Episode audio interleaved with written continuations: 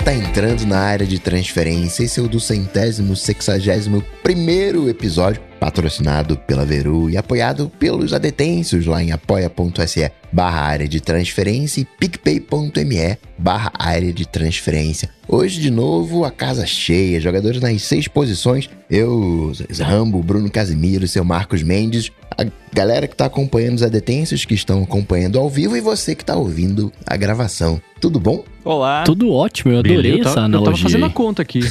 é, eu, eu fiquei em dúvida. Ca- Cadê os outros dois?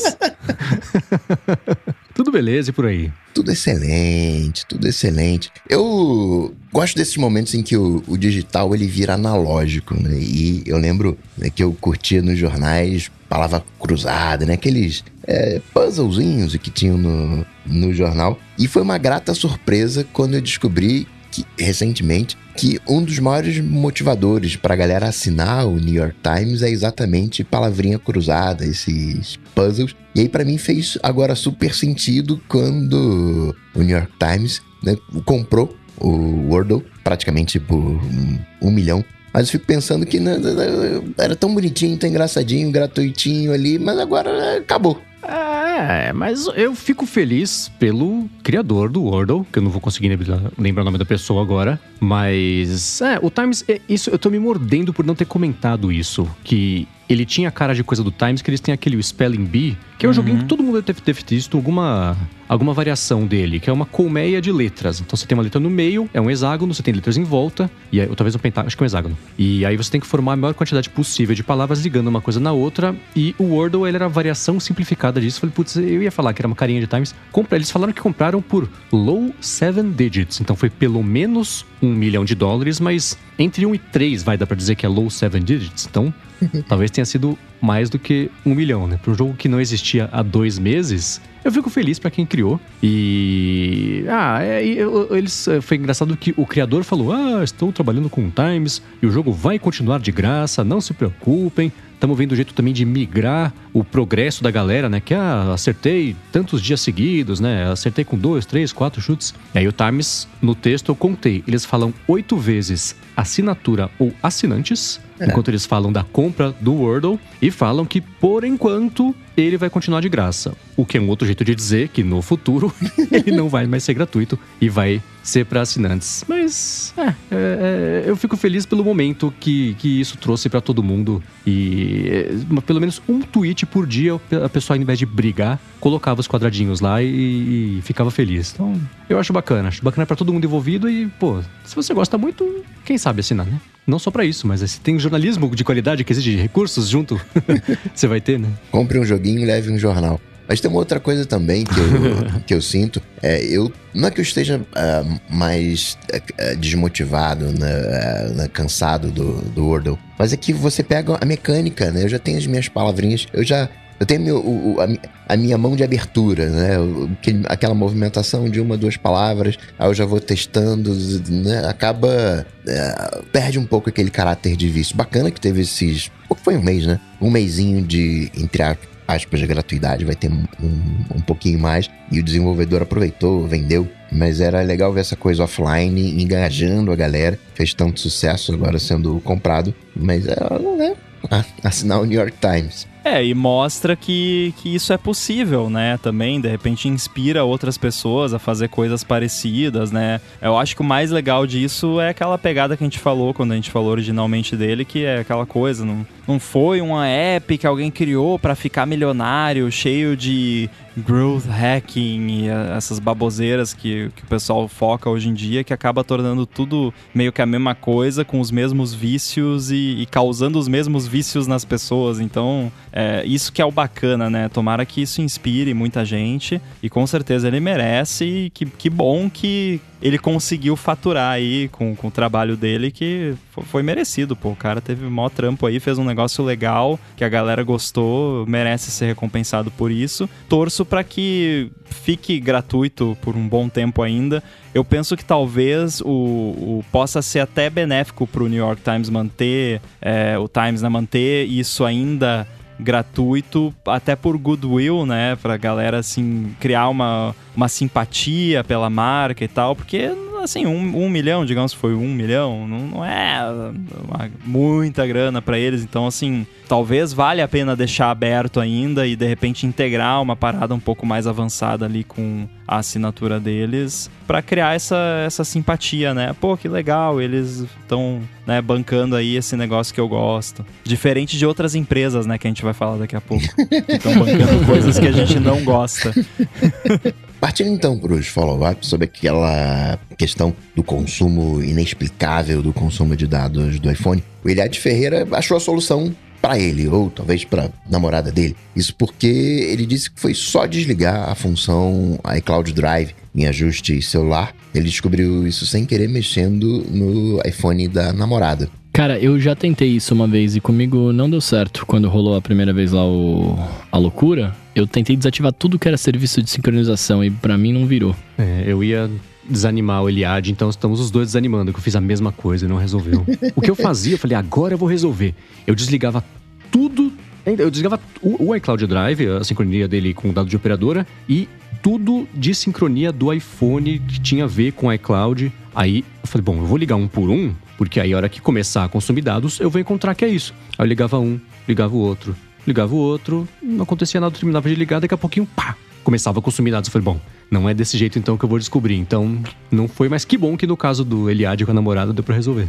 Só ainda não é a, a, bala de ouro ou de prata, sei lá qual é a, o material da bala. O iCloud Drive, quando a Apple menciona ele na, na interface de ajustes, é, ele se refere tanto ao iCloud Drive como nós vemos ele, quanto ao Cloud Kit, né? Que é o que apps podem usar e que apps da Apple também usam. Então, por exemplo, você vai lá, digamos, você usa o Chib Studio, você vai lá e desliga a opção iCloud Drive no Chib Studio. Aí ele não vai mais sincronizar, mas ele não usa o iCloud Drive, ele usa o Cloud Kit. Só que no, nos ajustes a Apple mostra como uma coisa só. Agora, o que estava consumindo os dados, ao menos segundo a nossa análise do, do caso do Mendes, era o iCloud Key Value Store, que é outra parada, que até eu vi indícios que estava usando o Cloud Kit por baixo do, dos panos, mas pode ser que não para tudo, então não é exatamente a mesma coisa. São, são serviços do iCloud diferentes, embora a Apple exponha tudo como só iCloud.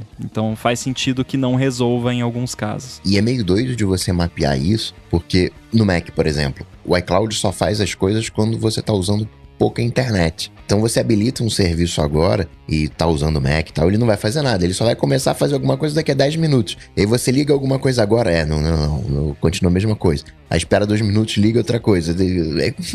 Aí no 10 minutos que você liga, desliga alguma coisa, você acha que aquilo mais é referente à coisa que você fez, sei lá, 5 minutos atrás. É, é difícil de, de precisar o que que é. Exato. Mas conforme vocês todos forem encontrando esse bug e resolvendo de jeitos diferentes, digam pra gente que uma hora um desses vai ter a maior chance de resolver pra maioria das pessoas. Pelo amor de Deus, cara. Não tem coisa mais triste que se acabar de virar um mês, tá com o plano de dados lá e de repente ser consumido tudo de uma vez. E pior que nem Tem que acender uma vela para. Steve Jobs. Ele colocar no Wi-Fi, ligar ele. Não, deixa aqui, vou ficar três dias aqui no Wi-Fi. Porque, né, parece que é infinito em alguns casos o consumo. É, então, é um dado que ele trafega em loop, não um dado que ele tá demorando pra trafegar. E outro follow-up do próprio Iliad, falando do AirBuddy Rambo, dizendo que será que a Apple não tá interessada? Quando falou lá do, ó, por que você não coloca o AirBuddy aqui na, na App Store? Será que eles não estavam de olho lá no, no código do seu aplicativo, diz o Eliade, conspiratoriamente? Olha, faria sentido se na hora de você mandar um app para App Store você tivesse que mandar o código do app para Apple, né? Mas você não precisa. E em segundo lugar, que a Apple não precisa do meu código para fazer o que eu faço. Ela sabe muito bem como fazer. Então... É, Sabe? Então por que que não faz? É, não.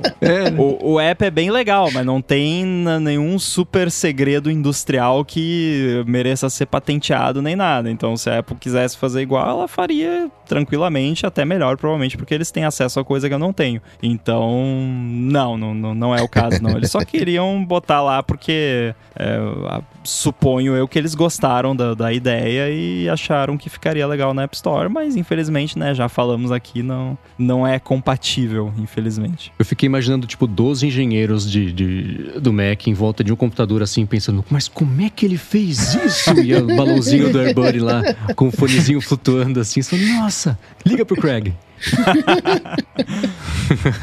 Abre o descompilador aí. É, leva pra casa do, do Ed Kill. Agora, seguindo aqui com o follow-up do que a gente falou na semana passada, sobre aquele lance da iniciativa de jogos da Netflix e tudo mais, o Biran falou que os jogos da, do, da franquia Stranger Things existiam já antes da Netflix resolver criar essa era de jogos. E é, eu, eu, comentei isso, acho que essa foi a minha intenção na semana passada de dizer. Se deu a impressão de que é, eu falei que ela tinha lançado isso com a iniciativa nova de jogos, não foi isso. Eu falei que tinham feito lá joguinhos rapidinhos para promover a temporada e jogaram lá nesse no balde do Netflix Games como parte do, entre aspas, catálogo de estreia do coisa que é o que eles tinham em mãos, né? Antes de começar a lançar outros jogos e tá aumentando aos pouquinhos, né? Hoje mesmo que está gravando aqui já pintaram mais dois, inclusive da franquia lá do League of Legends. Jogo bestinha, bestinha, digo, jogos de mecânica simples, né? De ritmo, aquelas coisas todas. Mas ainda assim, aos pouquinhos dá pra ver que passo a passo ela vai começar a fazer algum tipo de catálogo. Resta saber se é o suficiente para manter a galera pagando ali, sei lá, 40 conto por mês, não sei quanto que é Netflix. E ainda sobre isso, na, na questão da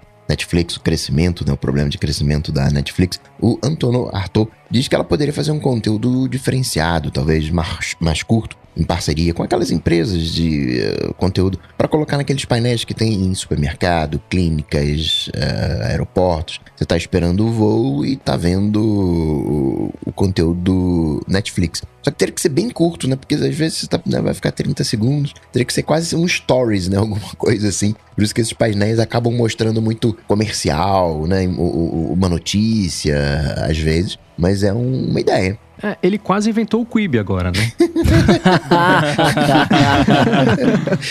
Porque foi feio isso, né? A gente viu no que que deu. É, é, é esse, é, esses painéis, eles só têm um interesse que é encher os bolsos de dinheiro. Você tem uma notícia de 15 segundos, aí um anúncio, depois outra notícia de 15 segundos, é uma foto bonita, depois mais um anúncio. Então, é, a distribuição disso para Netflix, não sei o quanto compensaria, porque ela acabaria tendo mais do que pagar para aparecer nos painéis, a não ser que o painel fosse dela. Né? É, o que ela tem feito, que eu vi ela em, em, parcerias, e aí entra um pouquinho de anticompetitividade, mas a gente pode falar sobre isso, é ela ficar disponível em, em voos, né? Em a galera poder usar a internet do voo sem custo para poder acessar conteúdo só da Netflix, mas não é o tipo de coisa, de novo, né? Que garante que a pessoa vai ficar assinando a Netflix, porque em junho ela tem um voo e, e vai assinar só para poder ver lá o The Crown enquanto tá, tá viajando, né?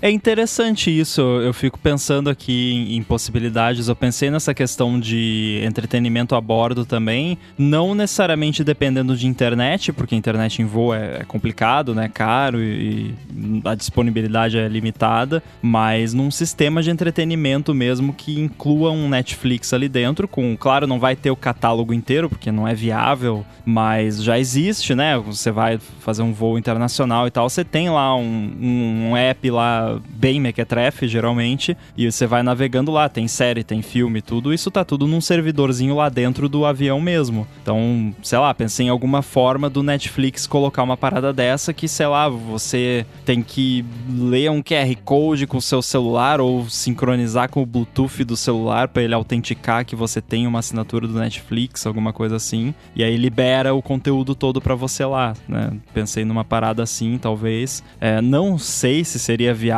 por conta da complexidade, né? Porque tudo que envolve aviação, né? Cheio de, de regras e tudo mais. Mas, né? Pode ser uma coisa. Aí quando eu vi essa ideia também, que, que, que você falou que parecia o Quibi, eu pensei também, pô, ninguém ainda desses produtores e, e agregadores de, de, conteúdo multimídia pensou talvez num TikTok só que de conteúdo produzido, né? Em vez de ser uma coisa que todo mundo vai lá e posta, fazer uma parada mais produzida assim. Mas eu fiquei pensando, será que funcionaria esse formato com uma coisa mais produzida. É, mas aí também eu pensei, não é meio que um quib da vida também, de certa forma, né? vídeos verticais?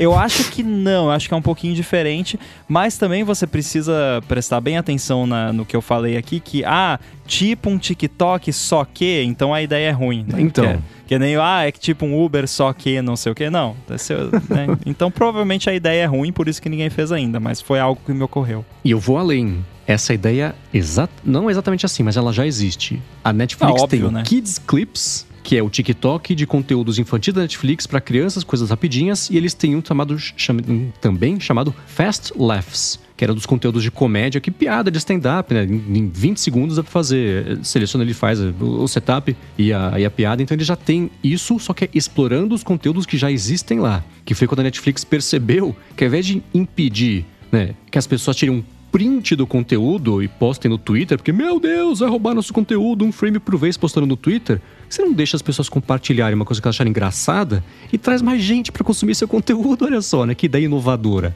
Então, eles começaram a fazer isso com esses clipes curtinhos, que é, é, é, é o TikTok, só que exatamente isso, né? O que indica por que, que talvez não tá dando certo, ninguém lembra que existe, né? Nossa, esse negócio de não poder compartilhar é horrível, né? Assim, é uma burrice uhum. sem tamanho, porque já aconteceu várias vezes de eu estar assistindo uma parada num, num app de, desse, tipo Netflix da vida, e aí tem uma cena lá da série que o meu amigo tá vendo também, e aí eu quero tirar um screenshot para comentar alguma coisa e não pode porque fica tudo cinza. Pô, nada a ver isso aí.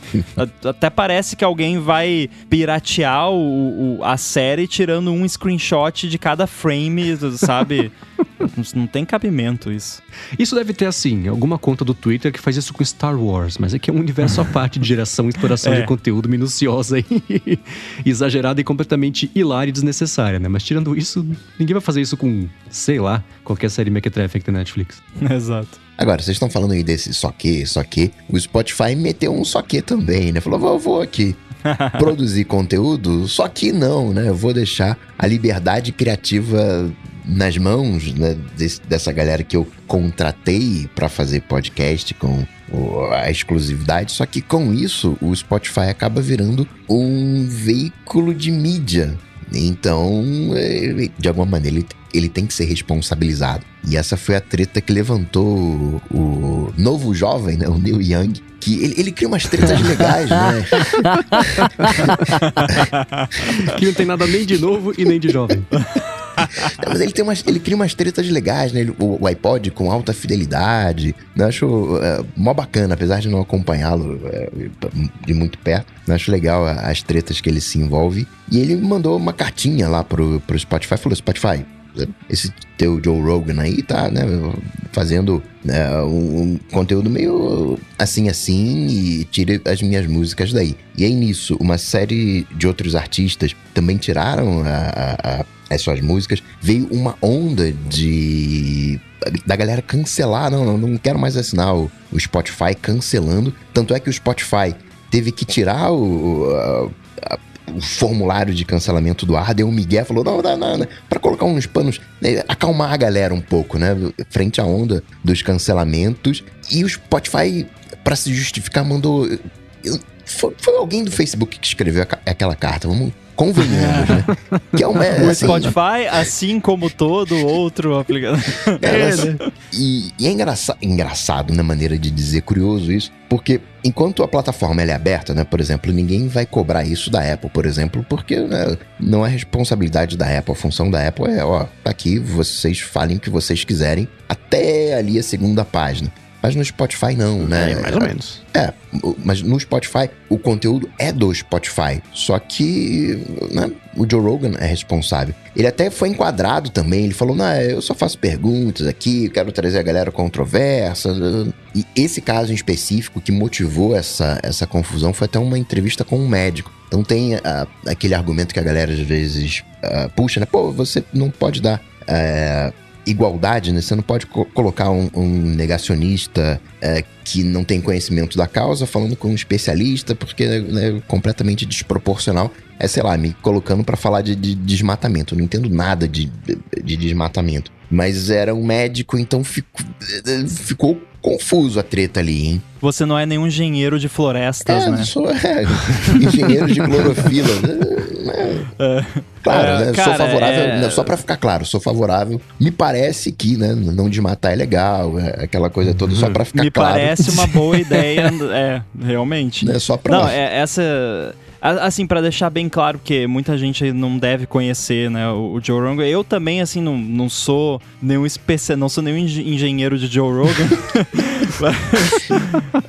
Cara, é, pelo pouco que eu, que eu sei, assim, é, ele é aquele tipo de pessoa que os fatos não importam, sabe? Alguém chega lá e. Ah, o céu é azul. Ah, não, eu discordo. Na minha opinião, o céu não é azul, sabe? Tipo, tem coisa que é opinião e tem coisa que é fato. Se, se a sua opinião vai contra fatos, a sua opinião tá errada e ponto final. Ele é esse tipo de pessoa. Aí você extrapola isso para assuntos do momento que você já deve imaginar quais são, né?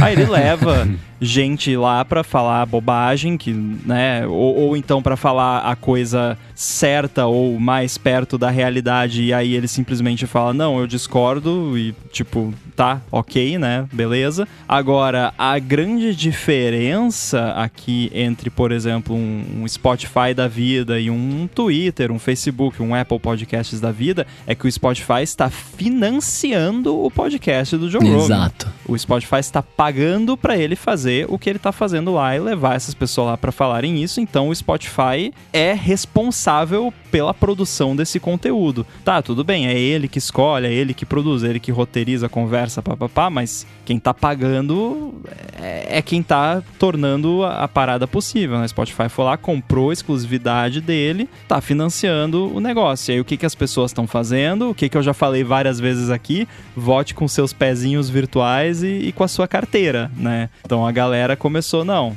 peraí, não, não gostei disso aí, Spotify, vou cancelar minha assinatura aqui. Teve até parece um, um negócio que o Spotify tava dificultando pra galera cancelar, tipo, o pessoal tava até fazendo tutorial ensinando a cancelar a assinatura do Spotify, alguma coisa assim. Eita. Então, é, para mim, o que pega né, nesse caso, é, de novo, eu obviamente sou a favor da liberdade de expressão, como já falamos aqui, mas a liberdade de expressão tem consequências, né? E nesse caso já vai além também, porque não é só uma questão de liberdade de expressão, porque o Spotify é quem está financiando isso, então é, é muito mais responsável do que uma simples plataforma, né? Até um YouTube da vida, onde a pessoa só vai lá e fala e o YouTube né, não está necessariamente financiando aquilo diretamente. Nesse caso, não. O Spotify está lá pagando ali, financiando diretamente a produção desse conteúdo. E as pessoas estão fazendo o que elas têm que fazer. Ó, não gostei disso aqui, vou, vou sair daqui. Não quero mais pagar, não quero mais contribuir com o Spotify porque não concordo com esse tipo de, de conteúdo que vocês estão financiando. E eu acho isso perfeitamente justo, perfeitamente correto. É, o, o, existe um problema nesse assunto, e especialmente quando falando do Joe Rogan, que a, a, o reducionismo da internet não ajuda nenhum dos lados dessa conversa. Ele é um Cara, ele, ele não começou, claro, com podcast. Ele já fez. Ele tentou ser comediante de stand-up. Aí ele foi virar comentarista de, de, de, luta livre. Aí ele virou, acho que, host do X Factor. X Factor não.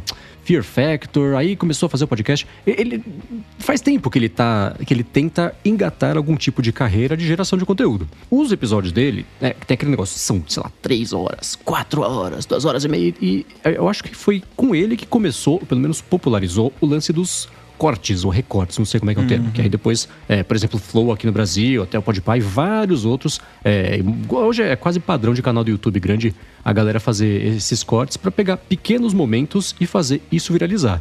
O que, que, acontece? Bate no problema de novo do reducionismo. Você pega uma história, o contexto, você corta um pedacinho, coloca ali porque vai viralizar. E ele sempre soube jogar muito bem em cima disso, valorizar os momentos que ele já sabe que vão viralizar e, e, e beleza. Os convidados que ele tem lá, não são todos negacionistas babacas. Ele entrevistou recentemente, por exemplo, o Oliver Stone, diretor, ah, nascido em 4 de julho, Platum, é, escreveu Scarface, né? quer dizer, a adaptação que tem o, o, o Alpatino. É, tem convidados de todos os tipos. Só que os que deixa, os que espalham mais são quem? Elon Musk, que foi lá, fumou um charuto de maconha e quase deu problema lá com o SEC, porque consumiu drogas ilícitas é, no ar, e isso é, é problema de, de, de, de, Segurança. De, de cumprimento de regra lá de responsabilidade de empresa, de compliance. É, e ele hoje quem faz barulho por ser um fã do Joe Rogan, é, eu não quero. Toda generalização é burra, eu sei, mas eh, vamos resumir aqui para o episódio ficar com 12 horas, tipo um episódio do Joe Rogan.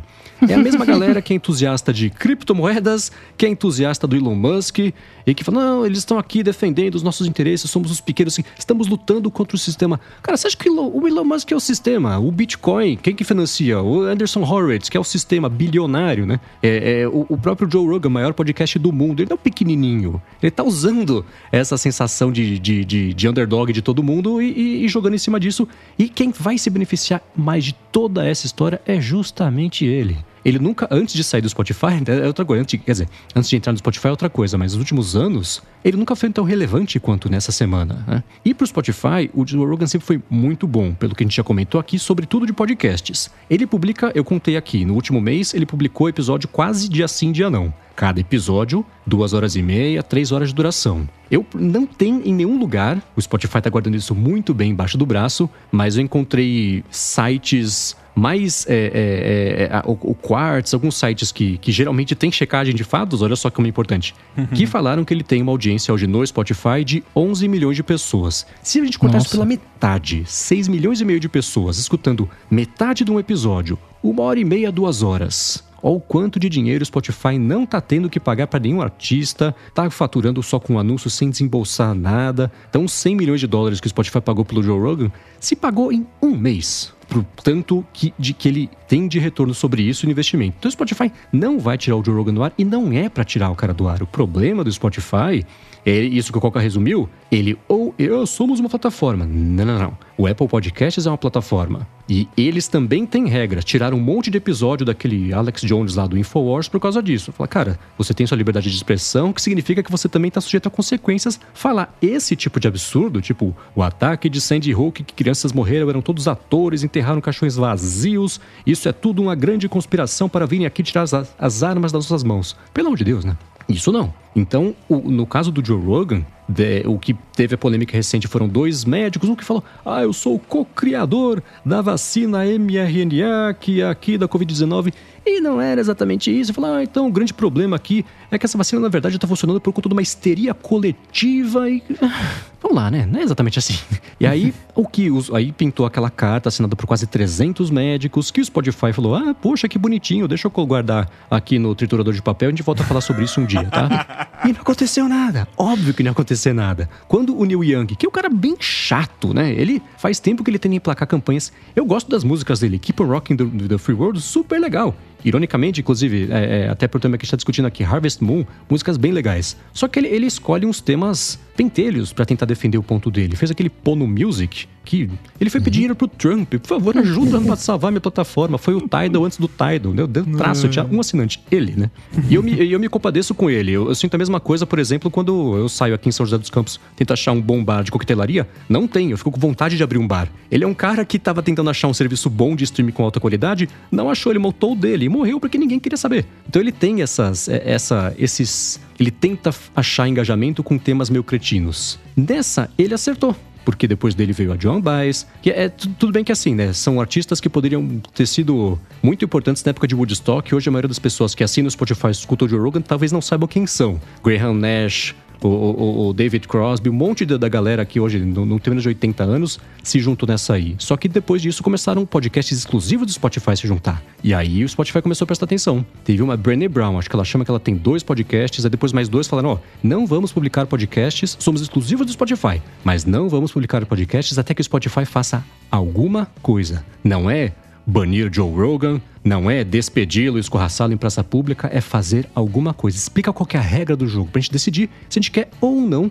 continuar brincando com vocês, porque vocês são uma plataforma de conteúdo para podcasts terceiros para os podcasts que vocês compraram, publicam e ganham dinheiro em cima, vocês fazem exatamente como um canal de mídia faz. Se você tem responsabilidade de checagem de fatos e de consequências do que acontece. Não dá para o Spotify querer ser só uma coisa quando ele é as duas. Ele é as duas coisas, mas tem que assumir que é as duas coisas. Então, é o grande problema é esse, é a, que limite que eles vão dar, que consequência que eles vão dar para casos específicos feitos de propósito para gerar polêmica, para promover. Só que quanto mais polêmica tiver, melhor é para o Spotify. O, conflito de interesses é justamente esse, que é o mesmo que é o do Facebook. Né? O Facebook está protegido pela regra 230, lá, seção 230 da, da, dos Estados Unidos. Tá. E estão querendo mudar, para ele parar de ser protegido. Porque ele falou assim: ah, poxa, desinformação, pessoas estão morrendo. Ah, elas deviam saber melhor, né? A gente tem a checagem de fatos aqui. O link não resolve nada. O Spotify falou: ah, os podcasts que falam sobre Covid-19, nós vamos apontar aqui um link para o site do Ministério da Saúde que vai.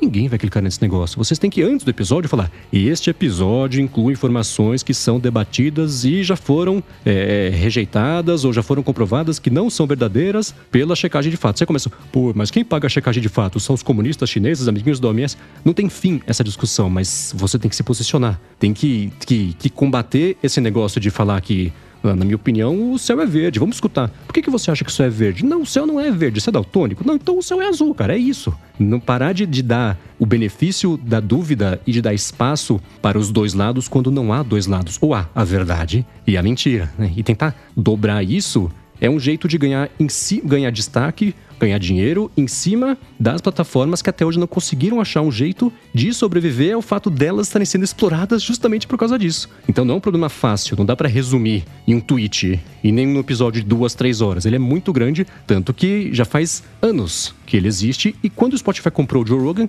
todo mundo sabia exatamente o que ia acontecer, só não sabia quando. Aconteceu, né? É, e aí talvez parte da estratégia, é, essa discussão de, de, de, vacina, tem que acontecer no meio acadêmico. Pega esse médico lá que tem opinião, junta com outros médicos, com esses 270, vão lá, academicamente resolvem a situação. É uma. Não, não é que seja uma discussão que a gente não tenha que participar. Mas é uma discussão que eu não tenho nada a agregar. Vou, vou falar o quê? Não tenho o que falar. E às vezes traz-se para essa cena pública. De novo, não é que coisas têm que ser escondidas, não é isso, mas é, não é necessariamente um, um algo que envolva a gente. Não sei, é, fico um pouco com esse pensamento. Eu acho que, eu, eu acho que assim, olha, eu achando, né? A gente tá falando justamente disso. Mas quando você, você resolve trazer uma, uma discussão dessa para um debate público, eu, eu não acho que é ruim trazer isso para o debate público, independentemente do assunto que seja.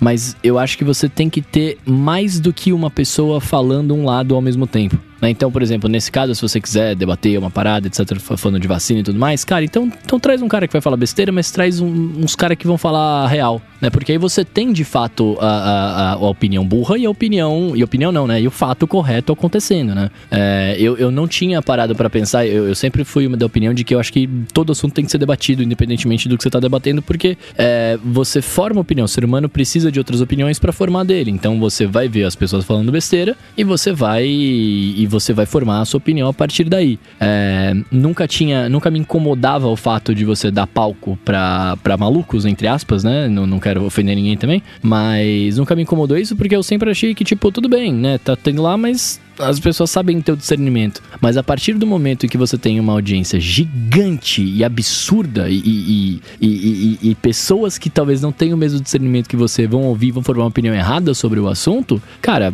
talvez é, é, o, o, palco não deva ser dado, né? A não ser que faça isso que eu comentei agora. Você dá o palco pro maluco, mas você dá também o palco para outras pessoas debaterem junto com o maluco para entenderem que o cara de fato é maluco, né? Sei lá. É, porque quando você leva uma pessoa para dar entrevista num programa, né, imagina um, sei lá, um programa do Jô da vida, né, que nem existe mais, mas assim, quando uma pessoa vai dar entrevista num programa desse tipo... É, Tem uma credibilidade, tá... né, envolvida. Isso, é, você tá colocando a pessoa numa posição de autoridade, Exato. querendo ou não, né? Então, o que ela fala ali, automaticamente tem muita gente que, pô, o cara tá ali no programa tal, dando entrevista sobre tal coisa, então ele manja desse negócio, né? Mas é porque a nossa régua, ela tá errada, né? A sim, nossa régua sim. hoje, com a internet, com rede social, você não você vê um conteúdo, não é todo mundo, claro, não vou generalizar, lógico, né? Mas a, a maior parte das pessoas vê um vídeo com 10, 20, 30 milhões de views e fala, pô, isso aqui é da hora, olha quanta gente viu. Aí né? o YouTube vai lá e tira o botão, tira o número de dislikes público, né? Exato. Sabe, então esse, esse para mim que é, é, o grande problema. Não é nem o problema de, de, você dar palco, de você ver, ver o conteúdo, etc. O problema é que a, a gente, a sociedade, julga o, o, o, bagulho ser bom ou ser ruim pela quantidade de pessoas que viu, pela quantidade de pessoas que clicou no botão. E, e não é isso, né? É, de novo, eu não vejo problema em debater isso, mas o, o Joe Rogan, é o que eu acho que o Coca falou, né? O, o, Joe Rogan não tem o que contribuir com o assunto. Então ele só vai ficar lá falando besteira e, e, e acabou. E você né? mexe então, é, com, Bruno, você mexe com as emoções. Né? É, É. Tem certas coisas que o Elon Musk não pode falar nunca, mas eu posso falar. Quando a gente tiver os carros Exato. autônomos, é muita gente vai morrer em função dos acidentes. Não tô dizendo que vai acabar a humanidade, mas vai ter um acidente ou outro. Vai ser um acidente em alta velocidade, vai ter um número de pessoas que eh, vai morrer. Fato. O Elon Musk não pode dizer isso, senão né, ninguém vai querer comprar o carro dele. Ele tem que saber eh, dosar isso. Da mesma maneira que vai ter um percentual de morte para quem toma vacina. Vacina sempre foi assim sempre causou um tipo de reação. Só que a galera que tá né, pró-vacina, seja OMS, whatever da vida, não pode falar isso. Tem que incentivar para todo mundo tomar a vacina. E aí fica uma, um- uma situação que quando tem uma falha, a galera cai em cima e, e vai desvirtuando por. ah, só levanta. É aquele jeito de falar, né? Por vacina, né? É, é, sei não, hein? Só pra constar, já tô com duas doses. Vou, aí tá pra vir o chorinho, já era pra ter tomado o chorinho, a terceira dose, mas ainda não tomei. Não vou. Olha, ó. Tomei a terceira hoje. Eu tô, Boa. Tô na Eu fila tomei a terceira já também. desse chorinho, mas falta pra gente também maturidade pra pra certas discussões. E aí fica, né? Você vê que tem uma galera que, com uma proposta construtiva, mas outra galera que é só uma proposta destrutiva, que não né, tá ali só única e exclusivamente para crítica, né? Só pra apontar "Ah, isso aí, não sei não, né? Quando um cara fala isso aí, não sei não, você, você já mata qual é a, a do cara.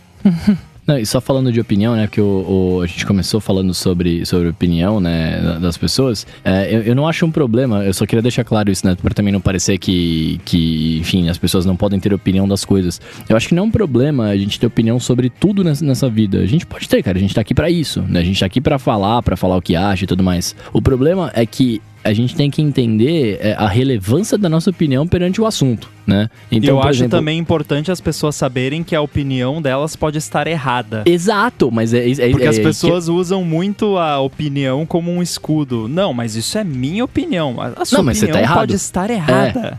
Exato, mas, mas é exatamente isso que eu ia falar. Assim, não tem problema você ter opinião. Desde que você entenda que talvez naquele assunto que você não domina, você pode estar falando, uma- você pode estar com uma opinião errada sobre. E tá tudo bem, né? Você tá com a opinião errada, então esteja aberto a ouvir pra talvez mudar. Mas, de novo, opinião é opinião, ela não vai Às ser. a- vezes até no assunto que você domina. Eu devo ter É, opiniões claro. sobre programação que estão erradas. Exato, exato. Então, é, é um pouco isso também, né? Que, que, de novo, falando de sociedade, é, é- é esse momento que a gente vive, né? Como todo mundo tem voz e todo mundo tem opinião, ninguém nunca tá errado. Né? A Tipo, galera eu- também é, a- é, se deixa muito levar pelo, pela autoridade, né? Principalmente agora que a gente tá ne- nesse assunto de, de vacina tudo mais, que, né, que tá, é o que tá pegando mais ultimamente. É, a galera se deixa muito levar assim, ah, pô, mas o cara é médico.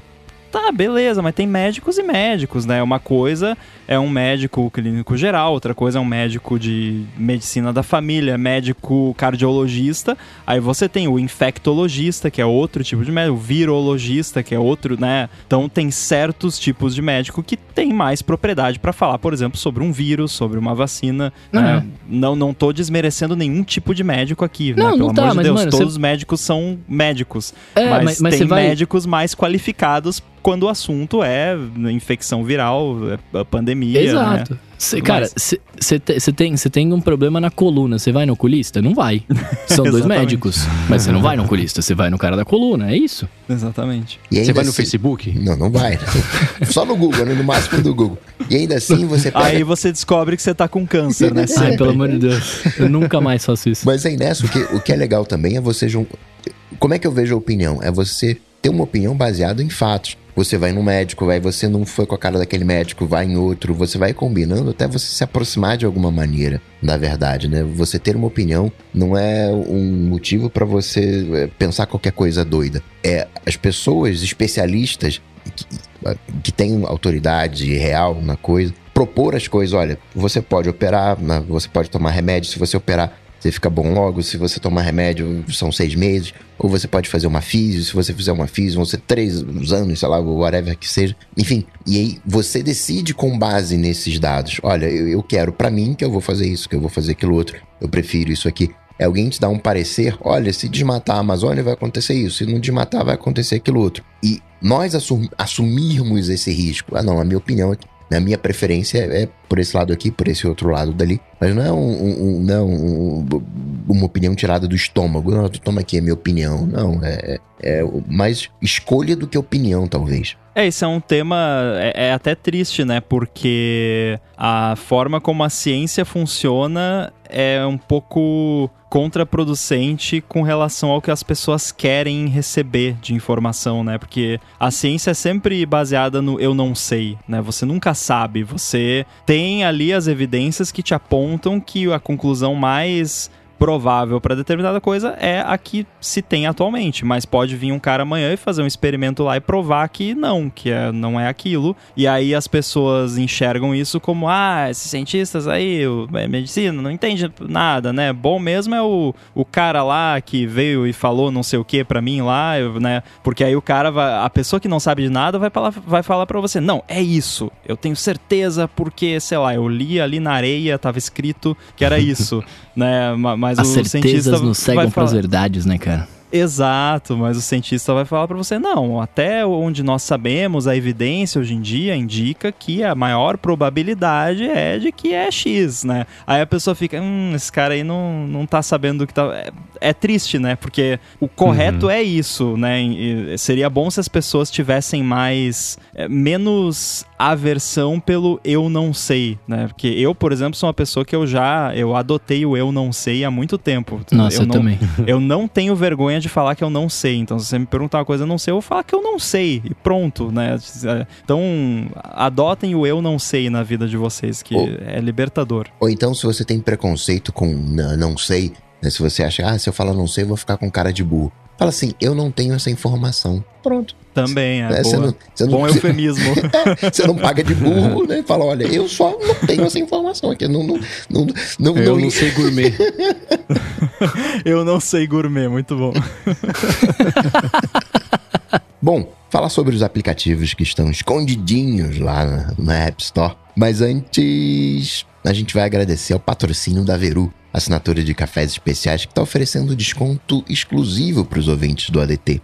A Veru procura por pequenos produtores de cafés especiais por todo o Brasil e envia esses cafés para os assinantes uma vez por mês, junto de uma surpresa que harmoniza bem com o café do mês. Já teve goiabada, chocolate, esse mês veio uma rapadura. E o mais legal é que você pode escolher o tipo e a quantidade de café que você quer receber. Dá para escolher o grão torrado, dá para escolher né, para ele vir em pó, para receber em cápsulas para usar nas maquininhas de expresso também. Você tem total controle sobre a sua assinatura. Os cafés vêm também sempre com uma explicação sobre qual é o produtor, a região, a pontuação, a altitude, variedade, as características e tudo mais. A promoção exclusiva para os ouvintes do ADT é a seguinte: assinando pelo link veru.café ADT, V-E-R-O-O com dois Os, ponto café barra ADT, você ganha 15 reais de desconto no seu primeiro pedido. Com esse desconto é praticamente impossível você pagar tão pouco por um café tão bom, recebendo em casa ainda por cima. Então acessa lá veru.café ADT e faz a sua assinatura. Você vai ver como vai ser legal receber todo mês um café gostoso em casa para ir aprendendo sobre os diferentes tipos de café e ficando chato com isso igual a gente. Mais uma vez, para você não esquecer, veru.café ADT para ganhar 15 reais de desconto no primeiro mês de assinatura. Muito obrigado a Veru pelo patrocínio de mais esse episódio do ADT. Valeu. Valeu. Valeu! Tô tomando neste segundo aqui. Boa. Agora, Rambo, quer dizer que tem aplicativo que tá na App Store, mas não tá na App Store? Que não tá público, você só acessa se você tiver o, o link dele, não aparece na busca. É isso? Olha, teve alguém que sugeriu isso como um meio termo, né, pra lance de sideloading no iOS e tal. Acho que numa das primeiras conversas que a gente teve sobre o tema, eu falei, pô, sabe o que a Apple podia fazer? Não Uhum. cobra comissão e deixa a pessoa lançar o app, colocar o app na App Store, né, que a Apple continua com o controle da distribuição e segurança e tudo mais, mas não mostra na busca, não mostra lá nas listas de apps, não só, né, tipo aquele vídeo não listado do YouTube que você tem que ter o link pra acessar, é exatamente a mesma coisa. E não é que a Apple fez isso? Então tem tá lá agora, agora Curiosamente, é, conversando aí com algumas pessoas, é, eu fiquei sabendo que na verdade isso já existe há algum tempo, esse lance de apps não listados na App Store. E o que ela Mas fez... o link sobre isso estava escondido, ninguém achou. Exatamente, é. Ninguém tinha o link, né, pra isso. Então, é, parece que já existe há algum tempo, só que era uma parada um pouco escondida, assim, meio específica, pouca gente tinha acesso, mas a Apple meio que oficializou isso agora.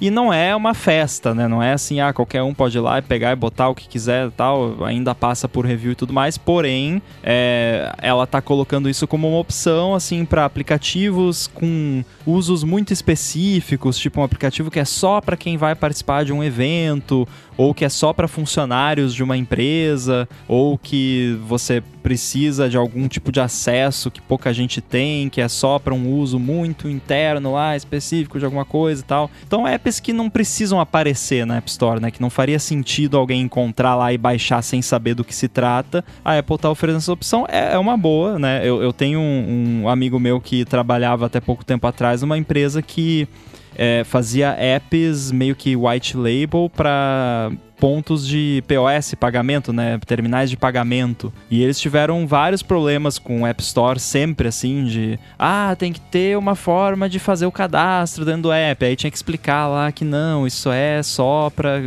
empresas que são funcionários, são é, clientes do serviço tal, papapá, e aí passava. Daí na próxima revisão lá, versão 1.0.1, de novo. Ah, tem que deixar se cadastrar, né? Então, esse tipo de coisa, assim, sabe? Apps que realmente não precisam aparecer, que antes você teria que ter uma conta Enterprise, que é um outro tipo de conta, que aí você tem aquele certificado mágico lá que permitiu ao Facebook é, fazer os jovens lá se auto-hackearem em troca de uns dólares, né? é, e aí a Apple, inclusive por conta disso, e inclusive muita gente que tinha a conta Enterprise ficou muito desagradada com o Facebook, porque por conta dessas maracutaias do Facebook, a Apple restringiu um monte a conta Business, Enterprise, perdão. Então a conta Enterprise hoje em dia, para você conseguir, a empresa tem que ter no mínimo 100 funcionários. É, é uma parada bem, bem chata, assim, para você conseguir. E esse lance dos apps não listados resolve vários casos que antes você precisaria de uma conta enterprise. Então tá, tá no bom, num bom caminho, assim. Eu ainda gostaria de ver isso mais para frente virar uma parada mais generalizada, assim. Se você não tem interesse que o seu app apareça na App Store, você tem um app de nicho que você só quer colocar um link no seu site lá, bota esse esquema aqui e aí a gente sei lá, vai cobrar menos comissão ou alguma coisa assim. Eu, eu ainda consigo ver isso sendo usado no futuro para esse fim que foi o fim que eu propus originalmente. É, mas hoje, hoje então seria só pro. Tem o, o, o business, né? E o, o programa escolar que eu esqueci o nome basicamente hoje sendo para esses dois focos, né? Para escolas e para instituições como, como um todo, né? Dentro desse.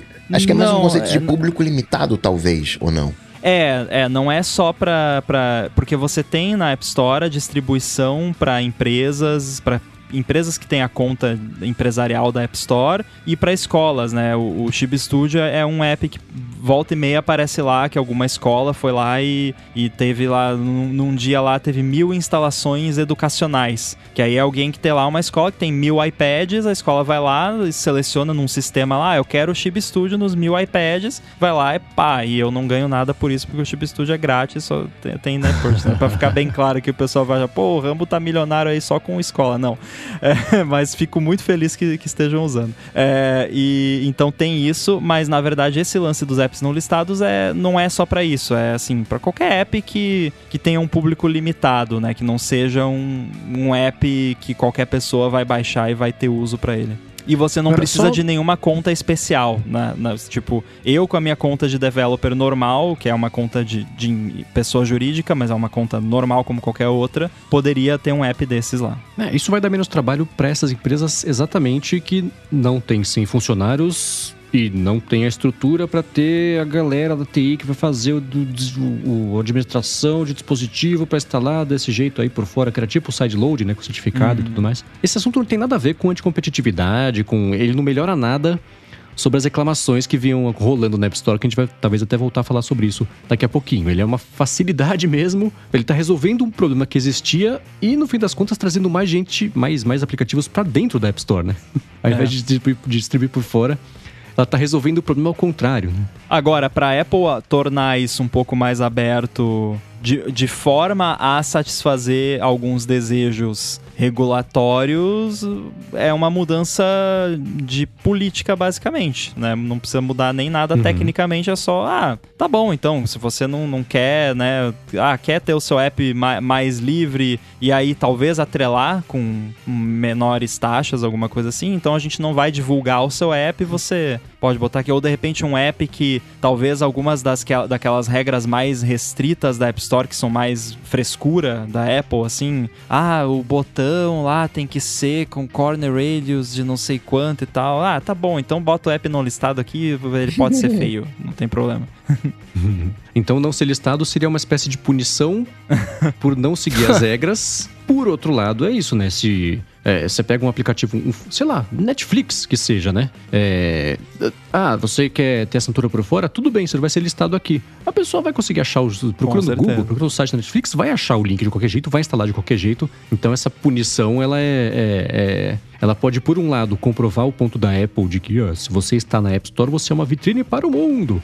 Ou pode comprovar o ponto oposto, falar assim, tem tanto negócio nessa vitrine que ninguém me viu. Então, tanto faz. Eu tenho meu link aqui, eu divulgo, as pessoas assinam, as pessoas descobrem e o dinheiro fica inteiro pra mim. Combinado? Combinado. Pode ser o primeiro passo para isso, né? É, e não precisa nem ser um Netflix. Pode ser um AirBuddy, por exemplo. Eu, eu, eu, vendo muito bem, obrigado, e não precisei de App Store até hoje, né, pra, pra me uhum. divulgar. Então, assim, é, pretendo lançar uma versão dele para iOS eventualmente, para você poder sincronizar tudo bonitinho e tal. Poderia muito bem lançar nesse esquema aí e ter o link lá no site do app, porque muito pouca gente iria descobrir o app aleatoriamente na App Store no iOS. A gigantesca maioria seria pessoas que já usam no Mac. Ah, agora tem para iOS, eu vou instalar aqui. Vai pelo link do, do site ou dentro do app no Mac e, já manda pro iPhone. Então é, não precisa ser nenhum Netflix da vida para isso ser viável. Eu, eu gosto uhum. bastante dessa ideia. O que, que a Apple Quem não tá sabe? tá fazendo para roubar o código do Rambo, né?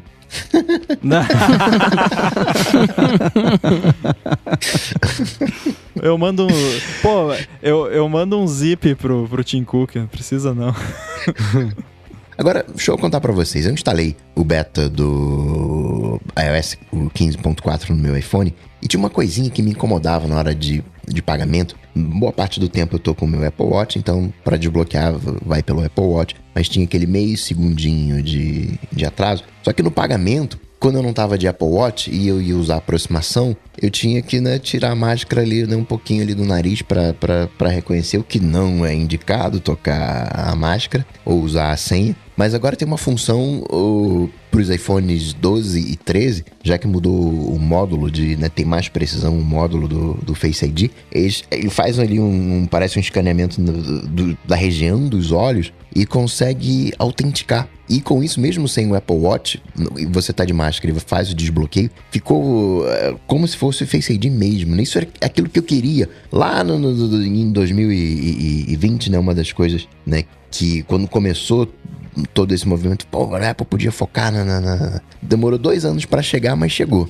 É, para você ver como demoram essas coisas, né? E, e, e, não é assim, pô, a Apple demorou para começar, a Apple foi preguiçosa, a Apple se arrastou. Não, é que demora mesmo. O, o Face ID original levou muito mais do que dois anos para ser desenvolvido, mas ali a pegada mesmo, a correria de fazer mesmo o treinamento, os algoritmos, os, os falsos positivos, falsos negativos, todo esse treinamento de rede que tem que fazer, levou aí uns dois anos pelo menos. E provavelmente eles tiveram que basicamente fazer tudo de novo agora, não só para esse suporte à máscara sem precisar do, da ajuda do Apple Watch, mas também a questão de óculos também, que eles incluíram que agora você pode treinar o Face ID para óculos específicos que você usa. Então você cadastra o, a sua cara com aquele óculos no Face ID. E aí você pode até cadastrar assim, ah, eu uso aqui um óculos de sol e um óculos de grau e, e, e dá problema no Face ID, então vou cadastrar os dois, né? Você escaneia o seu rosto usando os dois tipos, não os dois ao mesmo tempo, é um de cada vez. É. Opa, os dois ao mesmo tempo também. Aí você vai ali, né, faz o, o cadastro e ele vai conseguir também é, desbloquear mesmo você estando com aqueles óculos mais tranquilamente do que é hoje em dia. Máscara e óculos de sol funciona? Aí eu não sei dizer. Ah. Não, não testei aqui. Que é o orelha ID, né? Que ele está de fora. O meu ele desbloqueia de máscara, de óculos e de boné. Então, sei lá, ele pega pela minha, sei lá, o vinco da testa, sei lá, por onde que ele faz, faz a leitura. Mas isso me lembra o Touch ID, né? Que eu tinha o meu indicador cadastrado. Tinha vários dedos cadastrados, mas eu e tinha. o indicador meu... molhado? E exatamente, para ficar. É... Como é que é? Enrugado, né? Enrugado, né? Pra ficar. É, em... é. Pra fazer a leitura, né? Tem o os pontos de falha. E é bem isso, né? O Face ID é uma coisa vital, né? Você faz transação bancária com Face ID. Né? Não, não, não é um aplicativo de e-mail, né? Tem, todo, tem toda uma validação, né? Mó legal. Tanto é que o desbloqueio de Face ID com Apple Watch usando máscara, ele até hoje só vale para desbloquear o iPhone. Ele não vale dentro de apps, ele não vale para pagar com Apple Pay, nada disso. Por quê? Porque foi uma parada que a Apple fez ali meio entre aspas rapidinho, o mais rápido que que deu, então não teve como fazer toda a homologação necessária e tal para ser seguro o suficiente para você autorizar um pagamento, né? Aí agora com esse mecanismo novo, aí sim, ela fez todo o trabalho que tinha que ser feito para poder botar a mão no fogo ali e falar: "Não, a gente garante que você pode usar isso aqui para fazer pagamento e não vai dar ruim". Agora, me tira uma dúvida que eu não tenho um iPhone 12 e eu tenho uma impressão, mas eu quero fazer a checagem de fato antes para poder dar minha impressão. No começo é importante. é o negócio de cadastrar os óculos é complementar a função de o Face ID te ler de máscara, certo? Que eu saiba, não. não. São coisas entendi, distintas. São coisas separadas, é. Ah, então tá, então deixa. Tá vendo como é importante checar fatos? Eu achei que era é. outra coisa. O lance da máscara é assim: você cadastra o seu rosto normalmente, você deixa o seu rosto é. lá como ele tá. Até eles falam, né? Você não precisa usar uma máscara o que durante me bugou, o treinamento. Eu tava até pegando a máscara. É, é. Eu acho, ó, eu vou colocar aqui, vamos ver se eu vou acertar. É, eu acho que o onboarding disso vai mudar até a versão final desse, desse beta, porque eu achei muito confuso é, a introdução. Porque primeiro que ele mostra o iconezinho do Face ID de máscara, que eu achei mó fofo, o, o ícone do Face ID com a máscara, achei muito bonitinho. é, só que aí é, eles falam, ah, você não precisa usar uma máscara, né? Quer que o Face ID te reconheça de máscara? Aí tem o texto pequenininho embaixo, você não precisa usar máscara para cadastrar. As pessoas vão usar máscara na hora de cadastrar cadastrar. Ah, vão, é. é. então eu acho que eles vão ter que mudar um pouquinho ali. Talvez ele consiga até detectar durante o treinamento e falar, ó, oh, você tá de máscara, tira a máscara pra treinar, pô. Não, mas, é, mas o lance do óculos é, é outra parada, é, é separado. É, porque eu olhei na, na, tela de configuração disso, lá nos ajustes tem usar Face ID com máscara e embaixo, no mesmo grupo disso de você ligar ou desligar, tem lá adicionar óculos. Falei, bom, Quer dizer que ele reduz, ele tem que aumentar a confiabilidade do reconhecimento. Se a pessoa tiver com máscara que é só o olho, mas você de óculos não é você. Então ele tem que te ver de óculos para saber que você é você com ou sem. Sim. É Sei que o, o, eles devem ter agrupado porque são coisas referentes a expandir a capacidade dele te reconhecer em situações diferentes. Uhum. O lance do óculos eu acho curioso porque é, talvez o Coca po possa falar, acho que de nós aqui é, é quem usa óculos com, né, mais frequente, mas as pessoas que eu conheço, assim, que usam óculos, ninguém nunca teve muito problema com Eu ia falar isso agora. Eu sei que tem alguns óculos escuros, específicos, né, com polarização e tudo mais, que pode dar mais problema, mas óculos de grau, assim, eu nunca ouvi falar de ninguém que, que tinha problema. Então, é, deve ser algum tipo de lente específica, às vezes, que, que causa mais problema. É por isso que eu achei que ele era específico da máscara. E não funciona com óculos escuros, tá? O cacei aqui agora é ou máscara ou óculos escuros. Dos ele fala, velho, não sei se é você, podia ser um, um qualquer um. É, aí então, complica, não. né? não, mas então, era isso que eu ia falar. Eu, eu quando você, eu, eu não tô no estado beta, eu não vi ainda, não brinquei com isso, né? Mas eu nunca tive problema com para desbloquear o Face ID com óculos escuros. No começo da. Quando eu comprei o iPhone 12, 11, aliás, o 11, eu tinha problema com o Face ID, que eu comentei aqui e tal, mas depois que ele ficou inteligente, aprendeu a me reconhecer, cara, até no escuro escuro, né? Então, tipo, eu não tenho, eu nunca tive. Com a máscara tem treta, né? Mas tirando a máscara, nunca, nunca tinha rolado. Eu nem sei, vocês estão falando de óculos, pra mim é novidade. Eu falei, ué, mas ele já não, não desbloqueava É, o óculos? que pega é se o seu óculos bloqueia o infravermelho que ele usa. Aí, é, aí é que complica, né? Mas se, é Ah, um, entendi. se é um óculos normal ali de, de grau, que não bloqueia infravermelho, né? Por isso que a galera que usa aqueles óculos com, com lente polarizada que, que costumava ter problema, que aí ele, tipo, né, dobrava ali a onda do, do infravermelho, rebatia, aí o Face ID se, se complica. É, então, eu tenho. Quando saiu, de novo, né? O, iPhone 11 é o, entre aspas, velho, então ele tinha a primeira geração do Face ID e comigo era assim. Com óculos escuros ele não reconhecia que era eu. Aí tem uma função específica nos ajustes que é pedir a atenção do usuário quando for reconhecer com Face ID. Que ele precisa ver seus olhos, né? É, então, a câmera True Depth, ela tem um nível extra de segurança, mas você tem que olhar pro iPhone. Se você tiver com o óculos escuro com a polarização, o raio na travessa não chegou no seu olho, não sabe se é você. Então, desligando isso, que não é aquele negócio de desligar, por exemplo, de aparecer ou sumir a notificação se você estiver olhando é no telefone separado. com a tela bloqueada. São coisas separadas, é.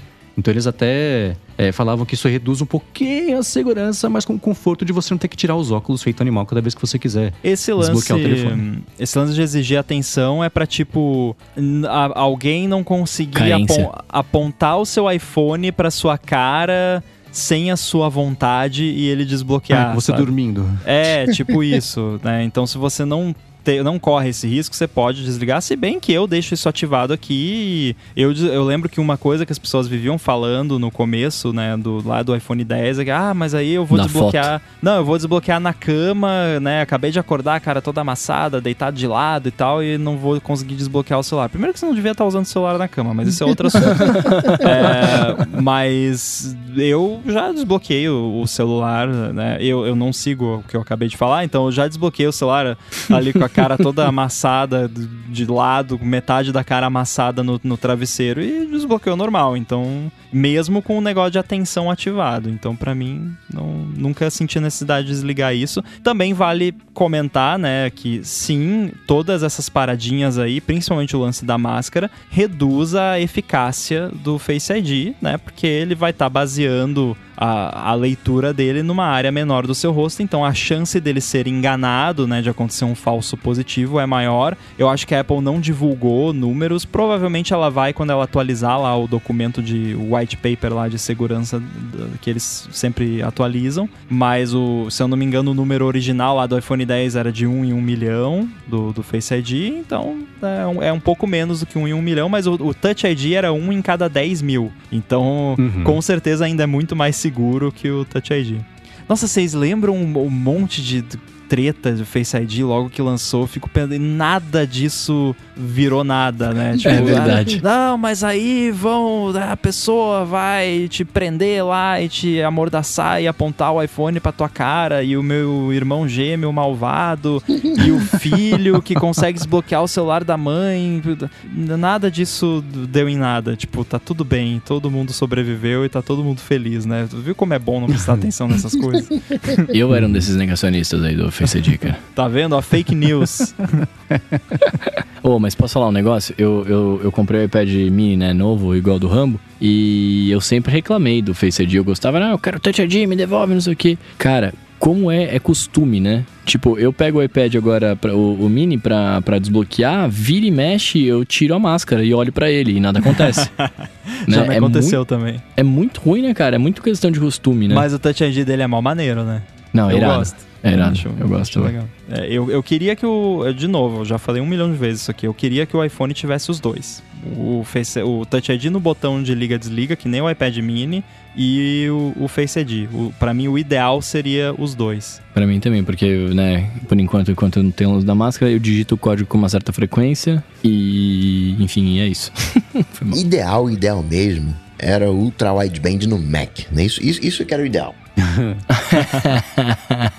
É, pois é. O, quem lembra do Ultra Wideband do 1, né?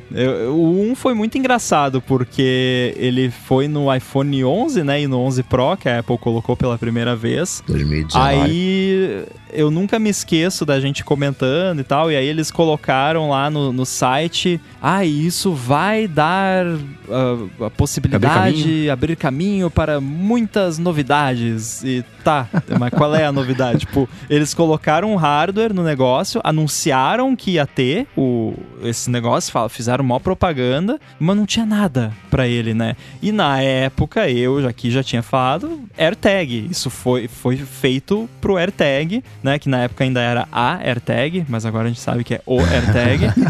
e aí, né, dois anos depois, a Apple lançou o AirTag, né? Depois de dois anos das pessoas falando que eu era maluco, né? Me chamando de Joe Rogan. Uh...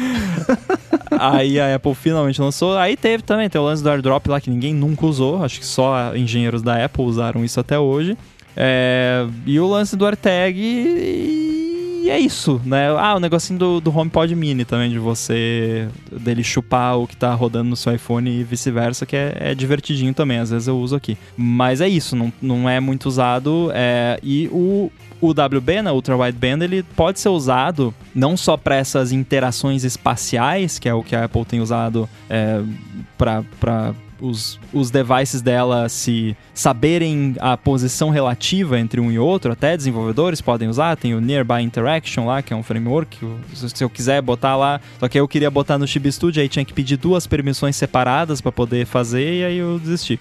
Mas, enfim, é, ele também pode ser usado para troca de dados, e até rolaram alguns rumores recentemente que a Apple poderia vir a colocar o Ultra Wideband na próxima versão dos AirPods Pro para não usar mais o, o, Bluetooth, ao menos nos devices suportados, porque o Bluetooth tem uh, os seus problemas e as suas limitações, embora venha melhorando agora. Tem o, o, o, Low Energy Audio, que é um novo padrão de áudio Bluetooth, que usa o Bluetooth Low Energy, que é mil vezes melhor que o padrão antigo, né? Mais um padrão.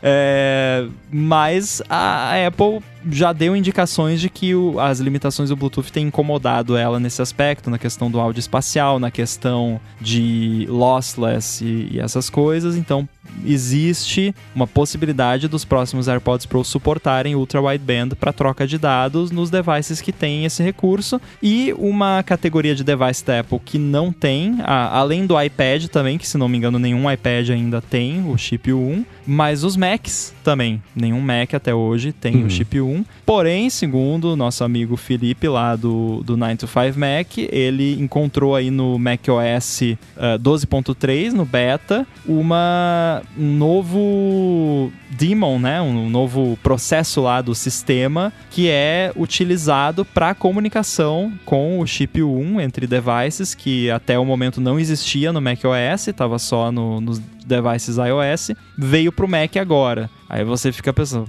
por quê? Né? Por que, que a Apple colocou o negócio de 1 no macOS? Fica meio óbvio, né? Que é porque em algum momento, no, num futuro próximo, teremos Macs com o chip 1. E aí eu juntei essas duas, esses dois pedaços e pensei, bom, se a Apple pretende colocar o Ultra Wideband em fones de ouvido, faz sentido mais devices terem o Ultra Wideband para você tirar vantagem disso e os Macs também. Então, eu acho que vai rolar Mac com o 1. Boa, inclusive isso era uma dúvida do Alexandre Volpon, que mandou pra gente um hashtag lá do T falando, vi essas notícias aí de AirPod Pro com lossless, né, mas sem fio, como é que funciona tal, isso rolaria, então é, é isso, né, faz sentido que seja justamente por ter o um desses Macs, então os novos vão ser compatíveis com isso. Teoricamente, exato. né, claro. É, exato. É, tem aí novo MacBook Air, um Mac Mini que é para sair esse ano também, iMac mais profissional, tem um monte de Macs novos para sair esse ano. Pode ser que esses aí já venham e mais especificamente falando dos AirPods, eu acho que por muito tempo, mesmo que a Apple decida colocar o Ultra Wideband neles, eu acredito que eles ainda vão trabalhar com Bluetooth da mesma forma que trabalham hoje, porque senão não ia funcionar com quase nenhum device, né? Então precisa ter ali o Fall fallback do, do Bluetooth, né? Até para pessoas que usam com, com Android, com PC, que acreditem em vocês, é bastante gente, é mais gente do que vocês imaginam. Eu sei porque eu recebo e-mail dessas pessoas. É, então tem bastante gente que usa AirPods com Android, com, com devices que não são da Apple. E se a Apple removesse completamente o Bluetooth e deixasse só o Ultra Wideband, eu acho que limitaria mu muito o mercado. Não é algo que ela iria querer fazer num futuro próximo. Mas para quem tem ali um iPhone mais novo, tem o Mac mais recente, teria ali uma experiência mais bacana graças ao Ultra Wideband. É, limitar a tecnologia desse jeito numa primeira geração é receita pro fracasso absoluto, né? Como, imagina. É que, é, é que nem. Ué, é, fracasso nesse caso não foi, mas ainda assim uma limitação, uma chateação enorme. O fato do Apple Watch só poder ser carregado com o estetoscópio lá da Apple e não com qualquer tipo de carregador tipo, porque ela planejava lançar o dela com o AirPower lá que, que não rolou. E talvez um dia role de acordo com rumores, às vezes questionáveis ou não. É, é, então, trocar completamente o Bluetooth por, pelo UWB ou pelo 1, a tecnologia que está dentro do Jeep, vai ser no o 6, o 7, o 10, o 15, né? Quando já não for nem relevante o fato de ter Bluetooth ou não na conexão e essa tecnologia for até mais, mais é, prevalente em outras plataformas, justamente para não perder esse filão de mercado que é a galera que quer os AirPods, mas não quer necessariamente comprar um iPhone só por causa disso. Né? Porque o WB, ele é, não é uma tecnologia proprietária da Apple, ele também é um, é padrão. Um, é um padrão, assim como o próprio Bluetooth, né? Então outras empresas podem usar, é, mais devices devem integrar isso no futuro, só que ainda está engatinhando, né? Então vai demorar é. para. Comentário obrigatório aqui sobre o XKCD sobre padrões. Exatamente, exatamente. então ainda deve demorar um tempinho. E eu também me pergunto se talvez não seria possível uh, uma espécie de camada de compatibilidade entre o WB e Bluetooth, talvez uma espécie de emulação ali, não sei, não faço a mínima ideia, não sou engenheiro de telecomunicações nesse caso, né, ou de, de ondas de rádio, não, essa parte do protocolo eu não, não tenho muita familiaridade, mas de repente a Apple também poderia fazer um, uma parada assim para manter o hardware um pouco mais simples, se bem que se você pensar o AirTag tem o chip 1 e tem Bluetooth também. Então, ter as duas coisas num device pequeno e que usa pouca energia não é nenhum bicho de sete cabeças para Apple, né? Já fizeram isso com o AirTag, nada impede de fazerem isso com os AirPods também e continuar fazendo por um bom tempo, porque o chip o, 1 para Apple não deve custar muito e também o, o resto também né, não faz tanta diferença, são dois centavos a mais ou a menos ali no produto. Uhum. que pra gente vira 50 dólares. No desconto. Exato. Agora, Mendes, eu quero saber o seguinte: você, como especialista de mercado de ações, a Apple apresentou seus resultados nesse último trimestre. É, um, é, um, é uma, uma empresa jovem, com sangue de startup, com né, outra vez bateu o recorde. É hora de comprar ou não é hora de comprar a Apple? Cara, comprar ou não comprar, eu não vou dar esse tipo de opinião, que eu não quero ninguém perdendo não dá, a casa e as calças por causa disso. eu preciso, cara. Eu comprei uma, tô chateado, mas eu quero saber se eu fiz um bom é, negócio. Então, atualmente, o melhor jeito que você pode investir em ações é fazer o oposto do que eu faço. Mas a gente fala sobre isso outro dia. é, é. O melhor jeito de investir em ações atualmente é não investir em ações. É, é meio por aí. É... Ah, teve. É, assim, esse, esse assunto pode ser quase um repeteco da, da, das últimas quatro ou cinco vezes que a gente falou sobre isso, que teve coisas parecidas, mas ainda assim dá pra gente explorar uns assuntos bacanas aqui do que rolou, né? Apple teve, pra surpresa de literalmente ninguém, porque ela já tinha dito que ia ser isso, o melhor trimestre da história dela, né? Ela aumentou já em relação ao mesmo trimestre do, do ano anterior, que tinha sido o recorde anterior dela sobre isso, 11% o, o faturamento e lucro também é, aumentou aí. Ele quase, ele ficou, okay, não foi quase dobrou, mas foi uns 40%, 30% melhor do que do trimestre anterior. É, o que eu achei que chamou a atenção, que a gente pode falar sobre isso aqui, é o tombo que levou a participação da China, por motivos quase óbvios, é, em relação aos trimestres todos anteriores. Ela voltou no patamar que ela tinha é, antes de 2021, de 2020 para a participação da China com o resto, que é basicamente por conta de valorização do dólar. E tudo bem que o ano novo chinês é agora, parte de comprar presentes é agora, então isso entra sempre no segundo, no segundo relatório do ano, que não é o primeiro relatório fiscal, é aquela confusão fiscal que a Apple faz, mas desse ano de resultado, de, na verdade, é, aliás, desse trimestre de resultado que chama atenção foi isso para mim e o fato de que o iPhone tá de novo, tudo bem que é o trimestre de Natal, é sempre assim, mas aumentou de novo, foi 58% do faturamento inteiro da Apple foi só de venda de iPhone, num ano de já faz vários que falam de saturação de mercado, no ano que a, o crescimento do mercado de telefones foi, foi pequeno, não foi negativo, mas foi pequeno, e no ano de restrição de chips, né, que afetou o mercado todo, especialmente de tablets, que esse sim caiu, e o próprio, no próprio caso da Apple, foi a única divisão dela que faturou menos na comparação ano sobre ano, que o resto tudo subiu, e subiu bem, né? É, e num ano também que o, a atualização do iPhone não foi muito expressiva, né? É, embora eu esteja muito feliz com o meu iPhone novo e muita gente esteja, mas assim, não foi naquele ano que mudou tudo que todo mundo quis trocar porque né? Nossa, que maravilha, né? Então, isso também chama atenção. E o Wearables com 12% de participação no, eh, no faturamento, ou seja, é, como a Apple acertou bem entre aspas, estou sendo simplista, em fazer acessórios para o iPhone, seja em formato de relógio, de uh, caixinhas de som, de AirTags, whatever da vida, porque 12% é mais do que 9, obviamente, que também é mais do que 6, que é mais do que o, o faturamento de Mac e do, de iPad, respectivamente. Uhum. AirTag entra na categoria wearables? Acho que não, né? Entra porque. Ah. É, é, né? Técnica depende, né? Tá no bolso ou tá escondido no, no banco de trás do carro? É, pois é, né? Mas tecnicamente Mas, é. sim, né? É que na verdade o wearables não é só wearables, agora é, é acessórios, caso, então relógio, fone de ouvido, AirTag, capinha e cabo e, sei lá, adaptador de parede. É só para não chamar de outros, né?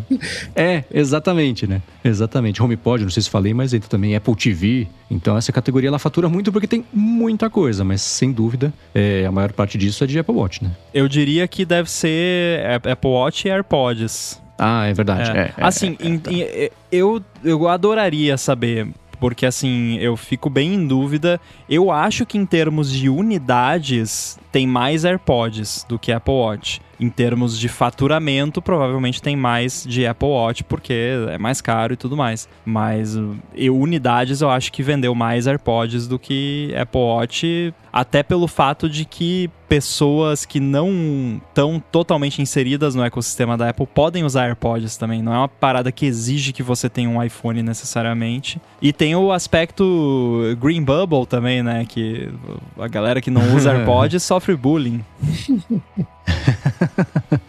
é a taxa anti-bullying que tem que pagar. Agora, uma outra coisa, essa também chamou atenção pela previsibilidade, né? Que foi o fato de, mais uma vez, pelo na verdade, foi o terceiro trimestre consecutivo, apesar da curva estar ascendente desde sempre. A categoria de serviços da Apple faturou 15 bilhões de dólares e cresceu 24% do, desde o trimestre, é, desse mesmo trimestre do, do ano passado. O que é resultado Apple Music, é resultado de Apple TV Plus, Apple One, o Apple Fitness, o, o, o Arcade e tudo mais. Só que tem um ponto aí que eu achei interessantíssimo que o pessoal discutiu lá no podcast Upgrade que eu nunca vi explorado. Eu falei, nossa, é verdade, né? Isso inclui também faturamento da App Store, o que inclui também os 30 ou 15% que a Apple ganha de comissão sobre cada assinatura de cada aplicativo e o que indica um dos motivos pelo qual ela não quer de jeito nenhum largar esse osso, né? Porque se tem uma coisa que deve gerar um dinheiro danado para ela sem ter que fazer muito, é a assinatura dos aplicativos dos outros, né? Exato. que é todo o motivo da discussão. Né? Outra coisa que está inclusa aí é a grana que o Google paga para ela para ser a busca padrão do iOS também. Uhum. Era um número. Ano passado a, a, estimativa foi tipo 20 bilhões. É um achei... absurdo. É. É. 20, 20 bilhões é mais do que os concorrentes do Google faturam. Você acha que vai, vai se dispor a fazer um mecanismo de busca se ela já fatura mais fazendo nada?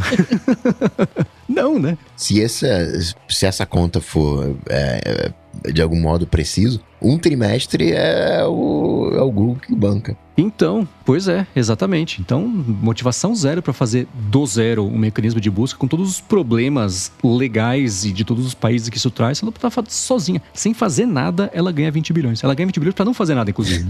Agora, então, tá, tá, aí uma boa fonte de renda. Né? O fato do, do, do faturamento com serviços continuar subindo, apesar de coisas como o Small Developer Program que ela abriu, que uh, não é uma coisa assim difícil. Eu acho que todo mundo que se qualifica para o programa tá dentro do programa, muito provavelmente, porque é uma parada super simples de você participar e que diminui de 30% para 15% a, a comissão que a Apple come do, do, do, seu faturamento da App Store, se você fatura abaixo de um milhão, mostra, né, que o fato de continuar crescendo mostra que, assim, ela pode fazer esse tipo de coisa, né, que não, não vai uhum. falir porque tá cobrando menos comissão. É, é óbvio que se ela cortasse para zero para todo mundo, ia ter uma diferença expressiva, mas, assim, essas mudanças é, pontuais ela pode fazer, elas beneficiam muita gente e não prejudicam o faturamento. É, eu, eu, tentei achar rapidinho aqui, mas não consegui encontrar. Mas eu lembro que a estimativa é que ela fazendo isso ia ser uma coisa que ia apelar para tipo 95% dos desenvolvedores, mas ainda assim ia comer 0, nada por cento do faturamento dela de verdade, porque o dinheiro de verdade vem do, do dos public da vida, não do, do do Wordle Cover, né? Então é, é, uma coisa que ela fez que foi puramente estética, mais do que outra coisa, para ficar bem na fita com a maior parte possível de desenvolvedores, que aí eles viram a maioria, não exatamente a maioria vocal, mas assim, ficam se sentindo mais agraciados com o fato de estar tá pagando menos e ficam pentelhando menos, no fim das contas, pra ela abrir mais App Store. Né? E eu acho que eles estão certos, tá? Não tô falando que eles estão pentelhando e estão errados, não. é, e também é, não, não diria que é puramente estético, porque isso realmente faz diferença, né, para esses desenvolvedores. É, é uma solução, entre aspas, perfeita, porque faz diferença para quem tem que fazer diferença e pra Apple, Exato. pra ela é ótimo, né? Porque não faz muita diferença. Então, por isso que é uma decisão que, que não deve ter sido difícil para ela, só fez. Enfim, a gente pode falar sobre isso daqui a pouquinho, mas fez porque essa conta foi muito bem é, é, rabiscada e rascunhada antes de ser de passar a caneta. Né? Inclusive, o Arthur Gevegeiro, aqui no hashtag AloDT, per pergunta sobre isso, né? Se a gente acha que Apple vai adotar medidas, né? Como aceitar outros métodos de pagamento, instalação de fora da loja, antes das regulamentações europeias e americanas. Isso porque, no caso do Spotify, ela meio que se adiantou, né? Ela aceitou aplicativos padrões no sistema.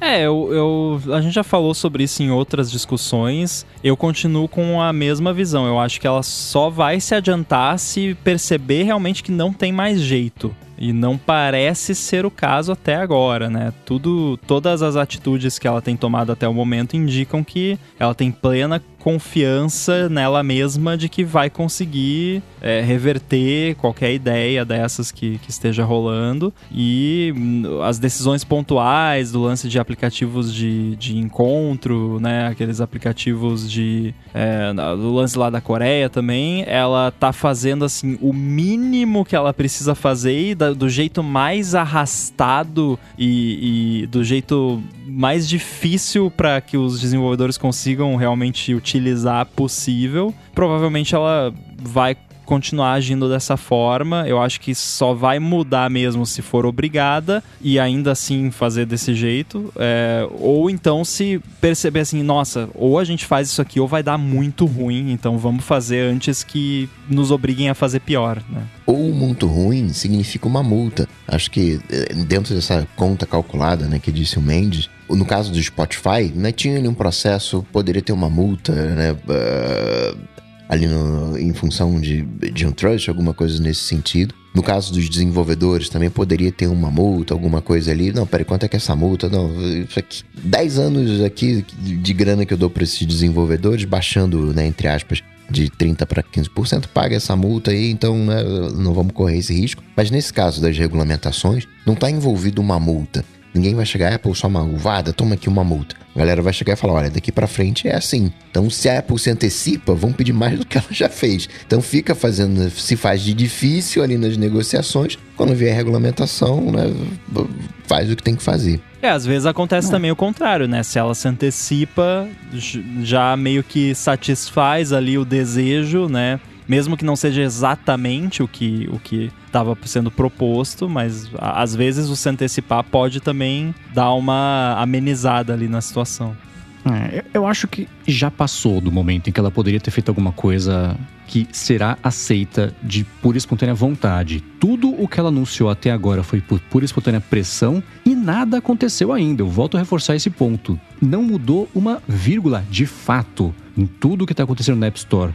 Na Holanda, os aplicativos de relacionamento ainda não podem mandar a versão separada que ou permita pagamentos dentro do aplicativo por fora da App Store ou tenha um link para fora. Não pode duas coisas. Lula falou: que vocês estão loucos? É para assinar de todo jeito que a pessoa quiser, não é assim que vai funcionar. Então, não aceitaram o que a Apple vai fazer. Coreia do Sul, mesma coisa. A Apple falou: ah, então, veja bem, a gente já, na verdade, a gente já cumpre as ordens que vocês pediram. A Coreia falou: não. A Apple, é verdade, tá bom, a gente não cumpre, não, mas ó, a gente vai fazer uma coisa que vai ficar muito diferente. Asterisco. Asterisco quer dizer igual. E a gente vai cobrar uma comissão também, viu? Que vai ser menor. Qual que vai ser? Ah, a gente vai falar ainda. A gente já tá vendo, estamos negociando, vamos ver qual que vai ser. Então não mudaram nada também. Lá no Japão, não mudou nada também. Ah, vai ter a regra que vai permitir que a pessoa coloque um link apontando para fora pro site para não sei onde.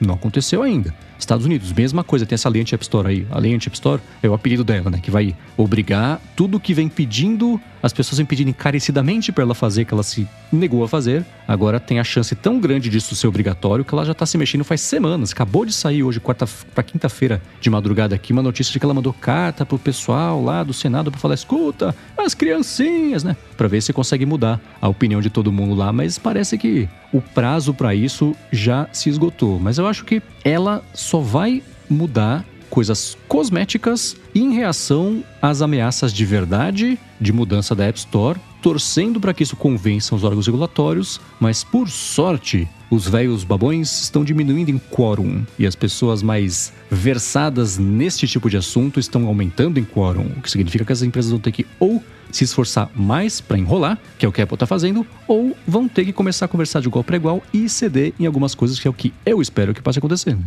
O complicado também nessas situações é assim, tá, beleza, se não cumprir vai levar multa, mas qual é o valor de uma multa que faria a Apple fazer alguma coisa? A Apple é. É, tem 3 trilhões ali de, de valor de, de mercado, sabe? Que multa que vai. Aí, sabe, prende o Tim Cook, é, sabe? Eu não sei, tipo, qual é, qual é a atitude de repreensão que faria, né, que obrigaria eles a fazerem alguma coisa. É complicado isso, né? Quando você tá falando é. de uma empresa que tem toda essa grana. É isso, é, é, não existe dinheiro que vire uma punição. É que nem quando o Facebook recebeu a maior multa da história já dada pelo FTC. Foi um troco de pão para eles. Sabe como é que chama a multa que dá pra pagar? Imposto. Isso entra na é. conta para fazer o negócio funcionar. E aí não muda nada. Né? Tipo aquele fala, cara bem, do, então... de um condomínio aqui no Brasil que tava fazendo festa, daí multaram, aí ele pegou e depositou, sei lá, 20 mil reais na conta do condomínio e falou: Ó, oh, já fica aqui pra, pras próximas.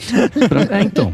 Chama imposto, aí não resolve nada, né? As sanções que têm que ser aplicadas não tem que doer na carteira, que a carteira da Apple não sente dor, tem que doer de algum outro jeito, algum outro tipo de sanção que faça a diferença. É, é corte de velocidade de tráfego do servidor, sei lá, mas alguma coisa que de fato impeça o negócio de funcionar pelo descumprimento de uma lei, de uma ordem, de uma regra.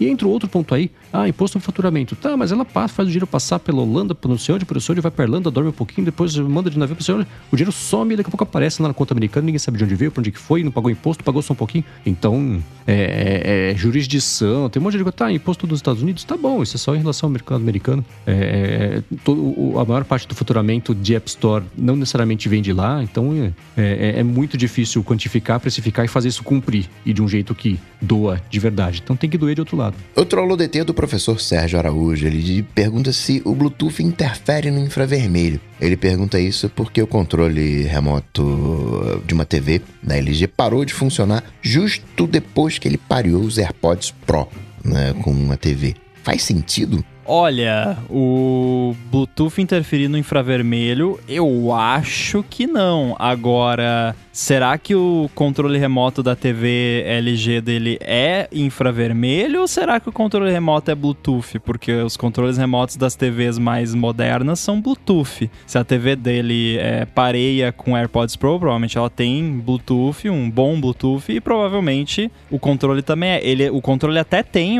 a paradinha do infravermelho, mas é para controlar controlar outros devices, né? Para controlar, tipo, é, home theater, essas coisas. Então, talvez talvez tenha causado algum tipo de problema, mas não porque o controle, porque o Bluetooth interfere no infravermelho, mas porque o Bluetooth interfere no Bluetooth. É, o... Não, mas essa é a sua opinião, né? é, a minha, é só a minha opinião, exatamente. Eu ia palpitar aqui dizendo, olha, é, infravermelho é luz, né? E, mas no final das contas é tudo onda É a mesma coisa. eletromagnética, né? Só que o infravermelho ele tá ali no, em 2.4 GHz que é a mesma frequência do Wi-Fi, do micro-ondas, do, do, telefone sem fio. E o infravermelho é 300 GHz. Então, né, eles não estão próximos, não tem muito como um interferir no outro. Sei lá, né? Troca pilha, né? De repente sentou em cima.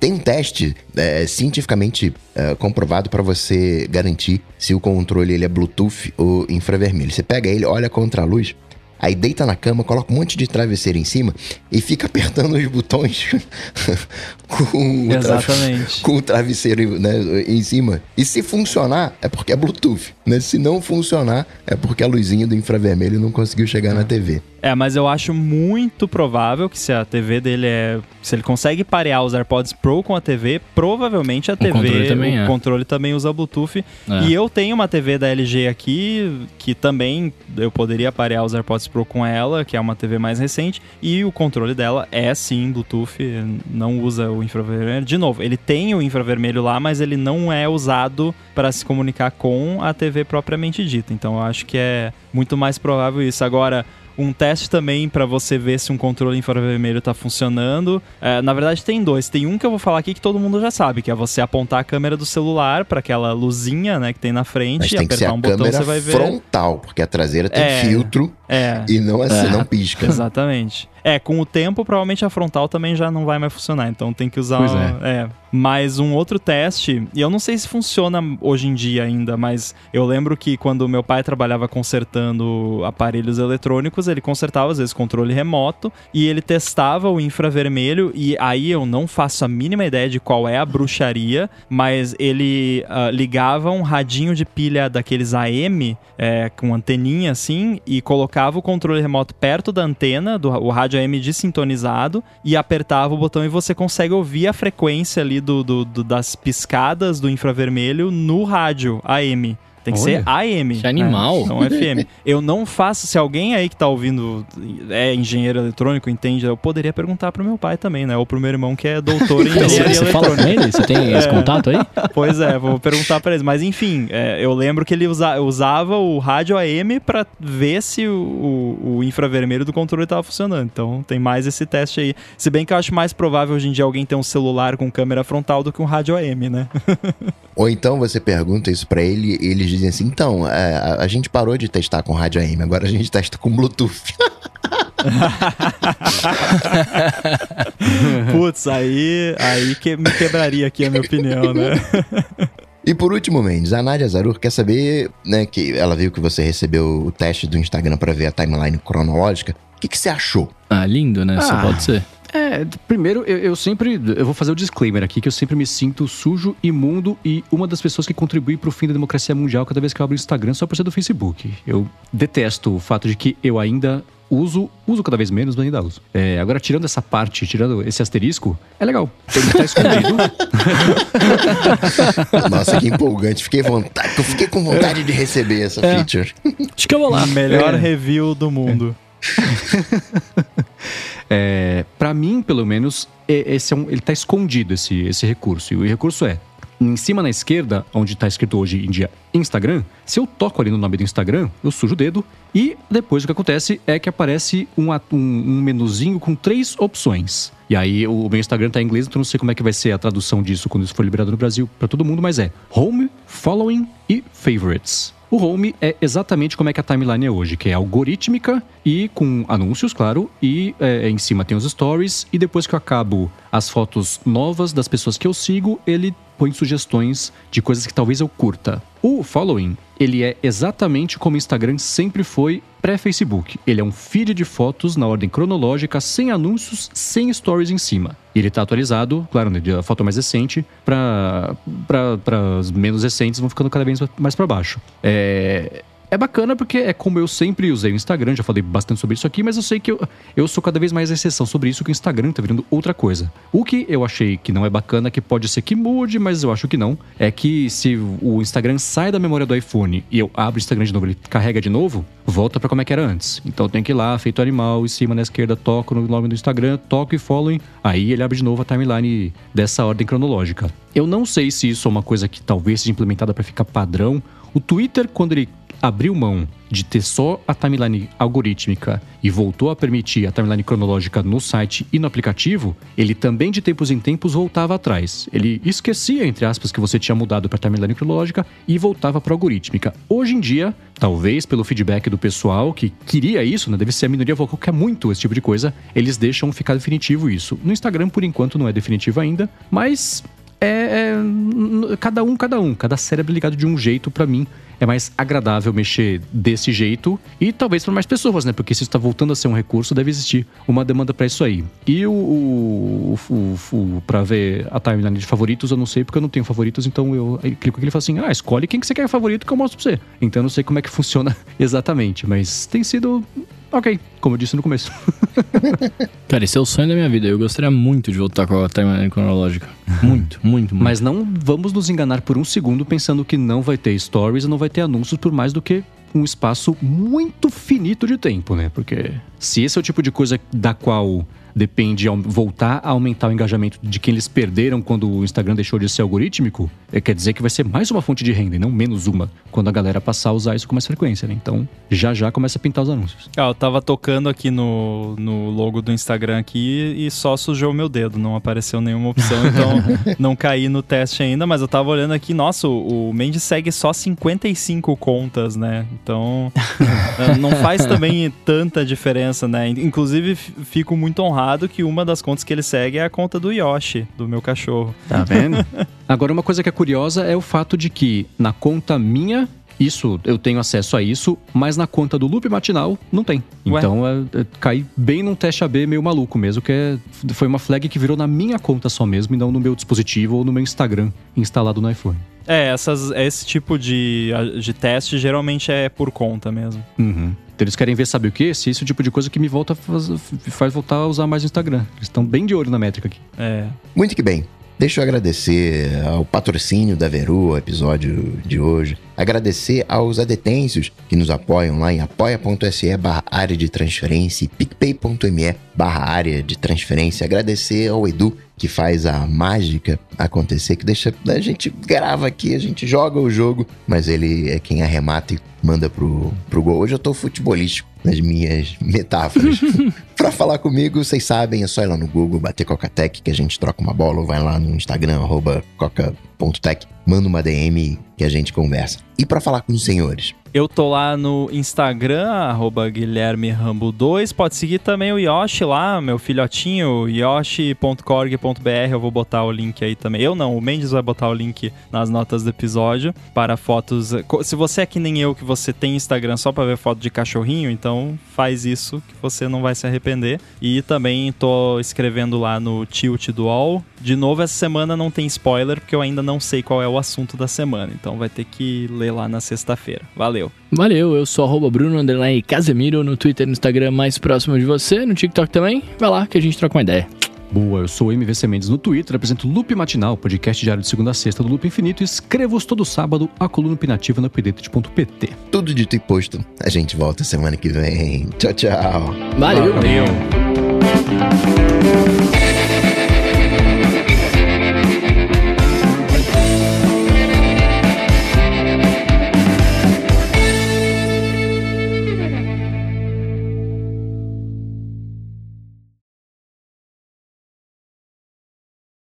E essa vida de, de, dono de doguinho agora, de pai de doguinho, não sei qual é a definição instagramística quando você tem um cachorro. Como pai é de tá? pet. Pai de pet, muito bem.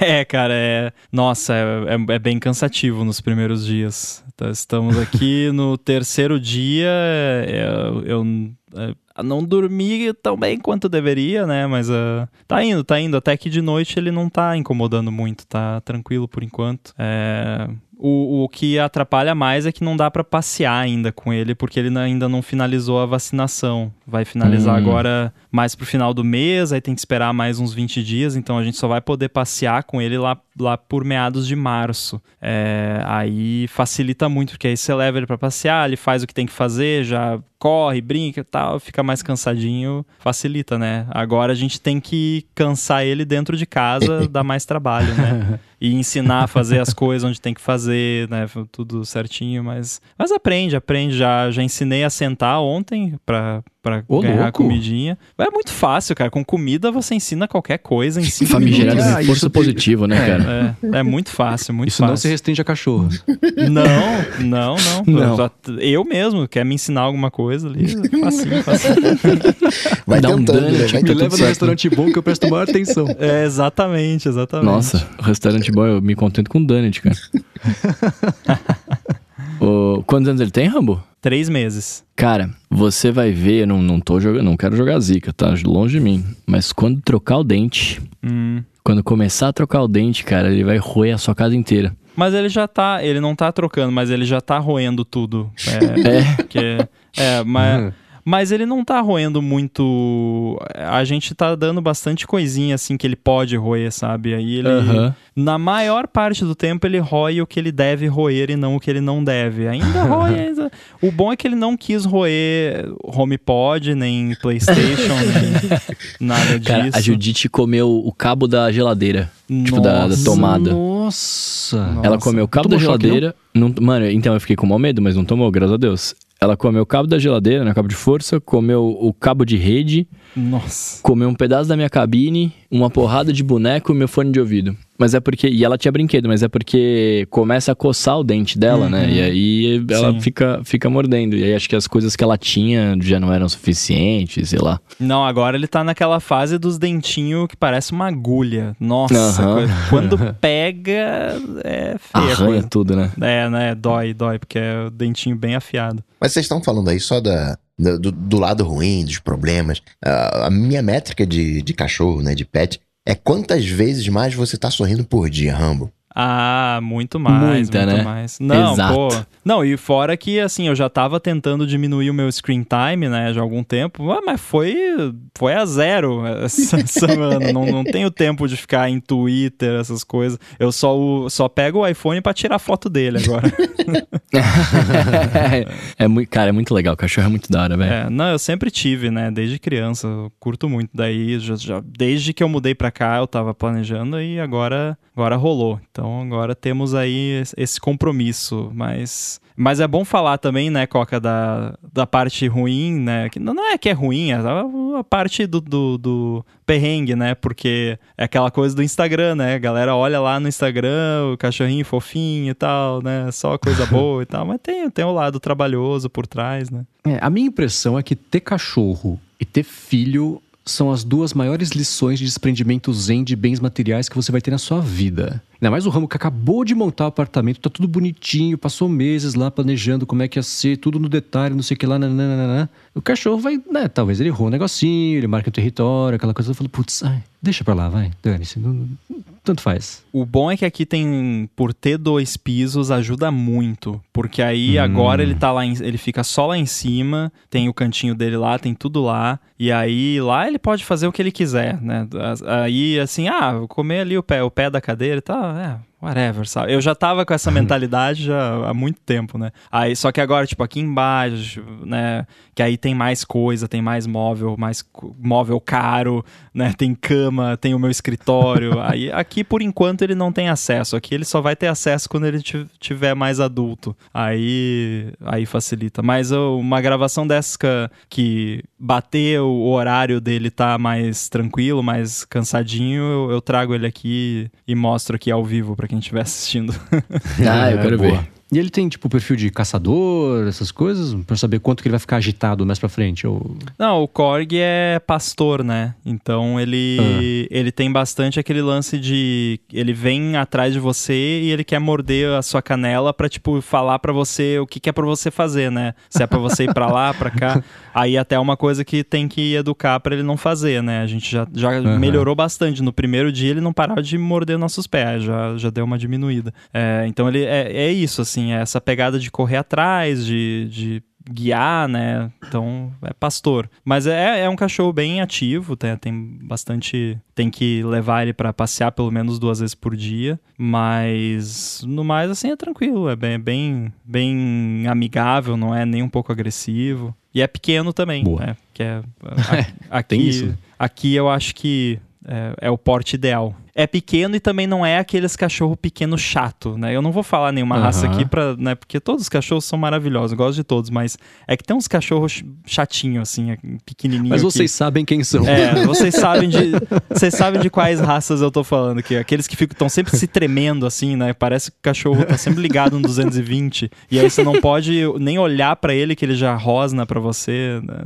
É, é um cachorro pequeno, mas relax. Boa.